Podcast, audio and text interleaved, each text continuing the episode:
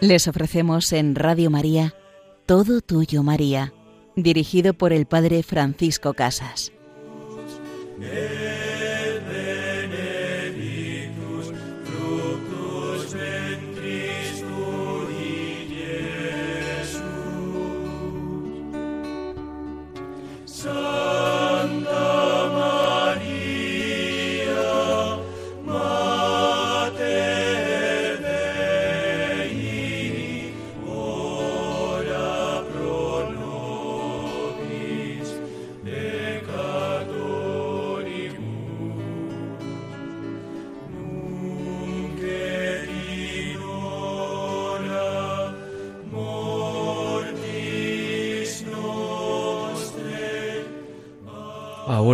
Y en la hora de nuestra muerte, ruega por nosotros, querida Madre, ruega por nosotros que acudimos a ti, llévanos al amor de tu Hijo Jesús.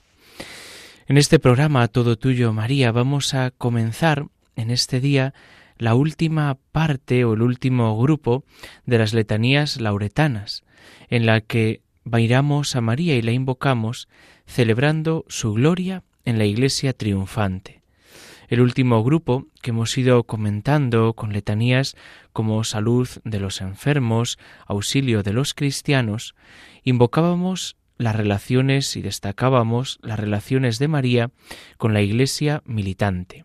Será ahora, en esta última parte, donde miremos a María, que reúne y exalta las excelsas grandezas de nuestra Madre, celebrando su soberana realeza en el cielo y en la tierra. En la segunda parte de nuestro programa se continuaremos comentando el tratado sobre el Ave María de Santo Tomás de Aquino, hoy especialmente en esa frase, en ese artículo, El Señor es contigo.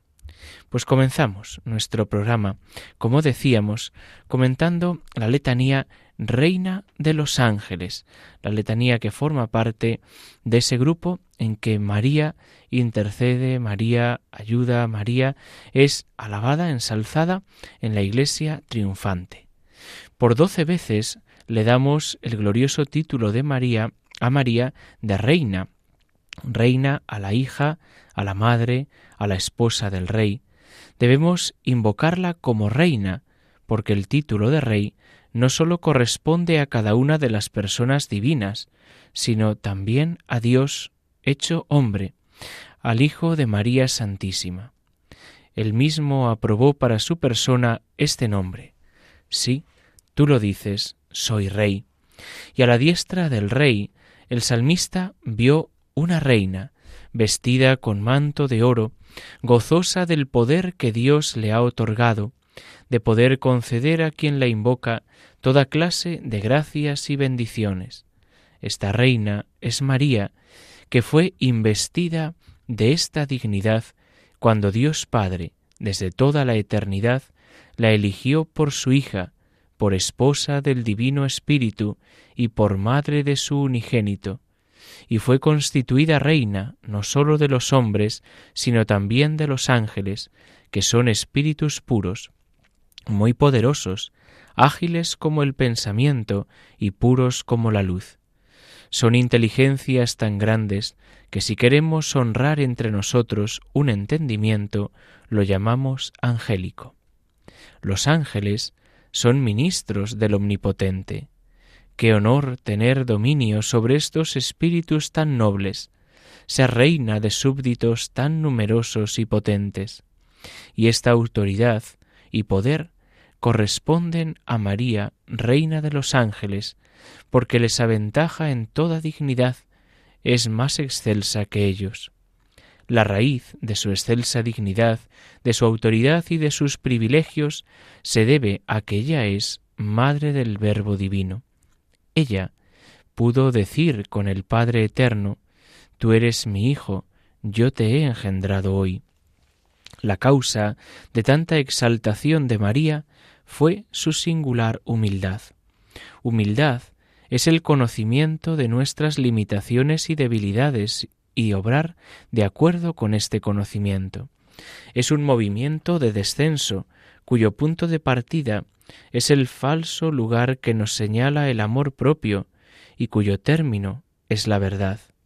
Por eso decía Santa Teresa de Ávila, la humildad es andar en verdad. Así, cuanto más llenas de amor propio, tanto más vacías están nuestras almas de verdaderos méritos. Y cuanto más vacías de nosotros mismos de amor propio, más llenas estarán de Dios. Vemos en la anunciación del ángel a María, en esa vocación de María, el ejemplo tan grande de humildad de nuestra Madre. Ante la sublime revelación del ángel que la proclama Madre de Dios, ella protesta ser solamente la humilde esclava servidora del Señor. La verdadera humildad se manifiesta en la obediencia. Oh Madre amada, Reina de los ángeles, alcánzanos la gracia de saber combatir nuestro amor propio para ser verdaderamente humildes, para ser verdaderamente pequeños y dejar que Dios sea Dios.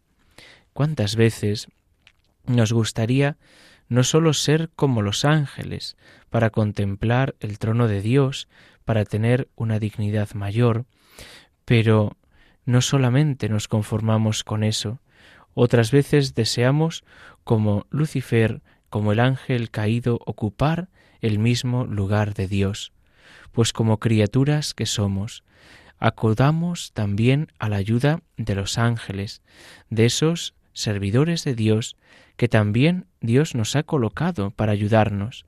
Ahí el ángel de la guarda, ese ángel que nos ha regalado a cada uno de nosotros para ayudarnos a llegar al cielo, ese ángel de la guarda que cada momento de nuestra vida nos cuida, nos protege y nos lleva hacia el cielo, nos ayuda a conocer el bien y a evitar el mal, nos ayuda a conocer la verdad rechazando el error, pues en Dios no cabe el error, en Dios no cabe el mal, y por tanto necesitamos esa ayuda del ángel de la guarda, esa ayuda celestial, para no aplicarle a Dios la maldad que se hace presente en nuestra vida, la maldad que nace de apartarnos de la libertad que es un regalo de Dios, de apartarnos de la participación de nuestro Dios, que el coro de los ángeles, al cual invocamos cada día y nos unimos en la Santa Misa antes de la consagración, que al coro de los arcángeles,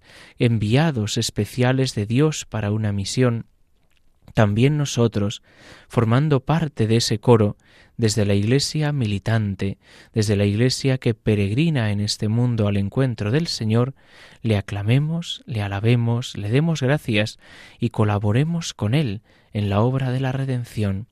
Oh María, Reina de los ángeles, oh María, Reina de cielos y tierra, oh María, ayúdanos, intercede por nosotros, llévanos a tu Hijo Jesús que al poder escuchar ahora esta canción, María, mi Reina y mi Señora, nos ofrezcamos también con ella, que con los ángeles nos pongamos siempre a su disposición, siempre a su servicio, para con María llegar al amor de su Hijo Jesús.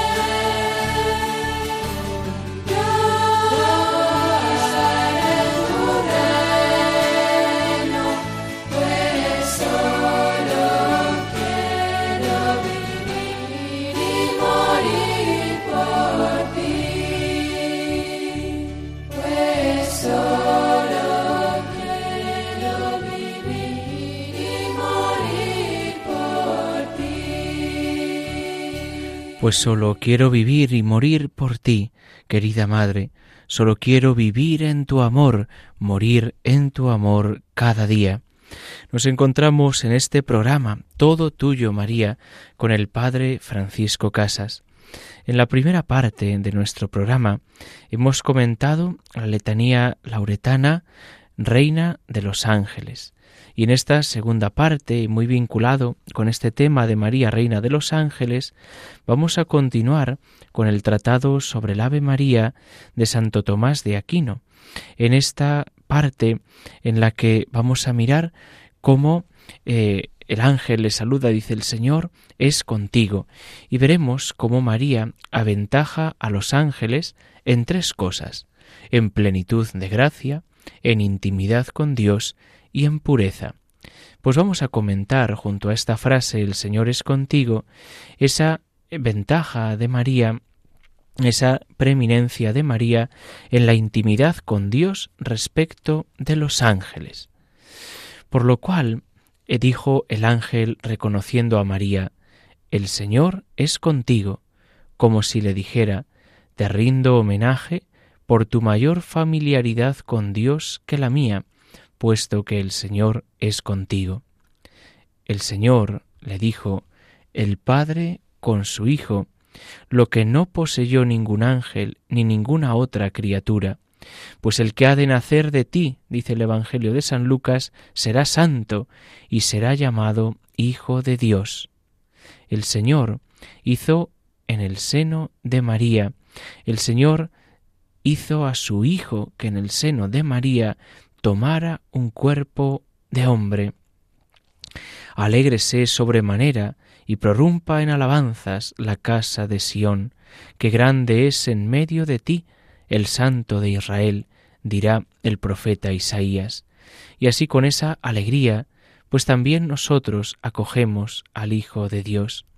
El Señor está con la Santísima Virgen de una manera distinta a la que está con el ángel porque con ella, con María, está como hijo, y con el ángel está como Señor.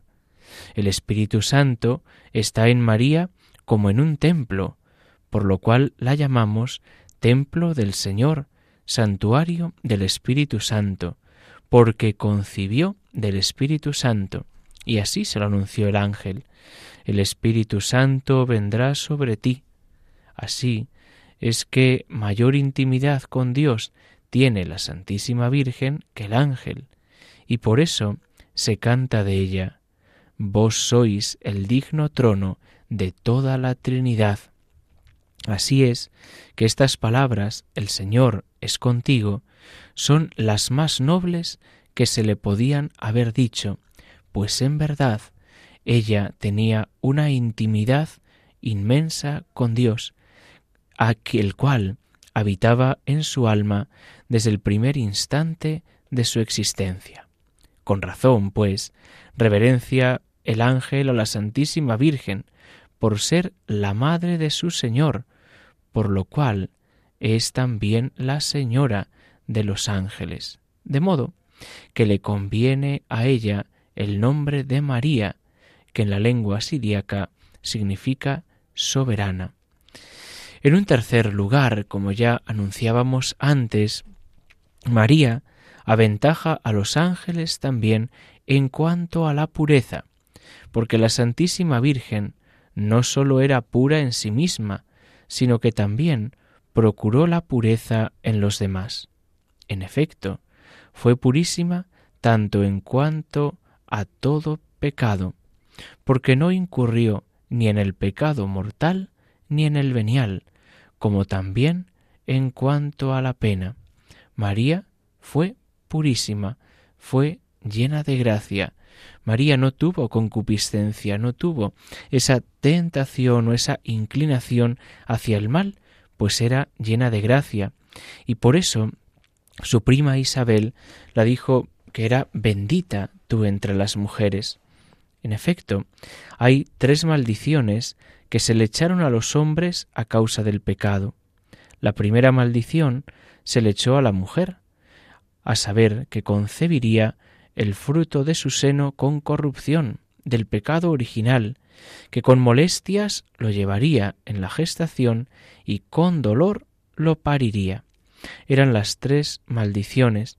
La primera echada a la mujer, que engendraría en el pecado original, con molestias lo llevaría y con dolor lo pariría. Pero a todo esto fue inmune la Santísima Virgen, porque sin la corrupción del pecado concibió, con gozo lo llevó en su seno, y con alegría suma lo dio a luz.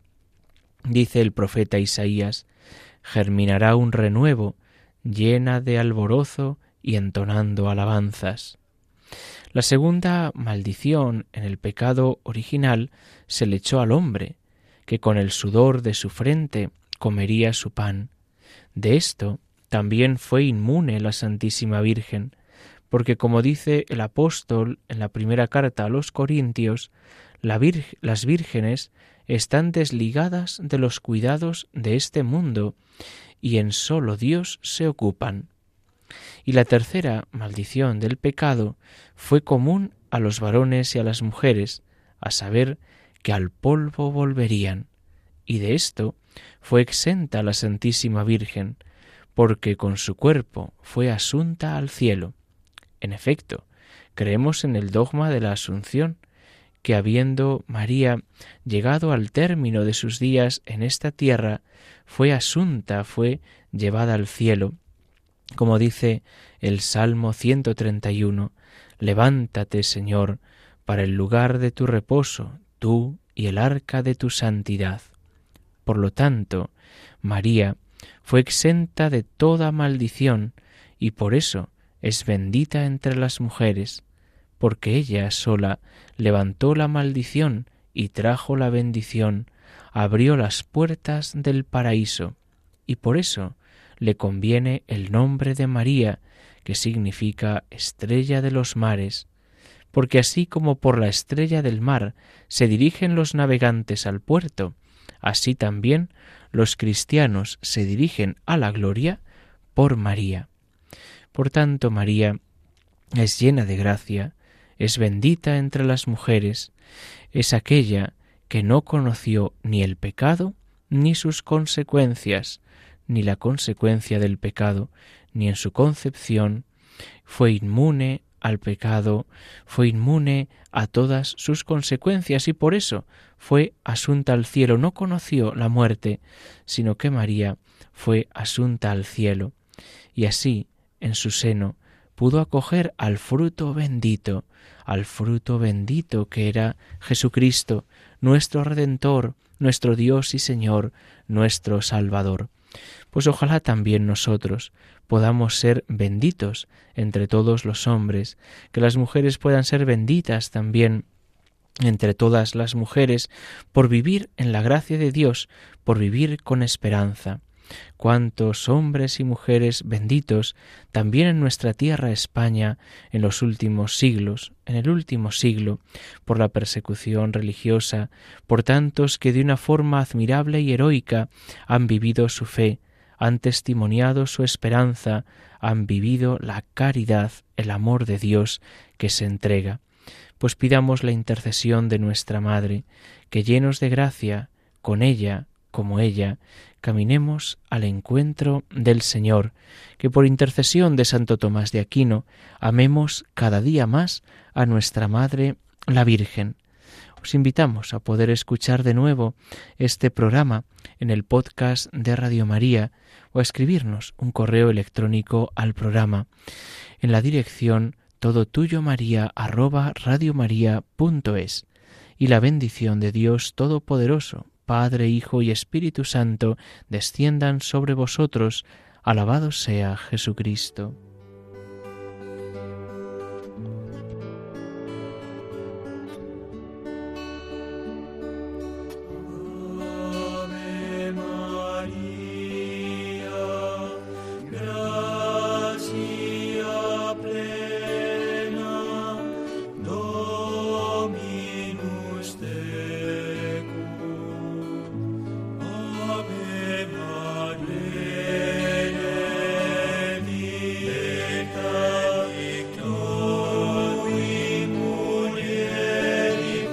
Han escuchado Todo Tuyo, María, con el Padre Francisco Casas.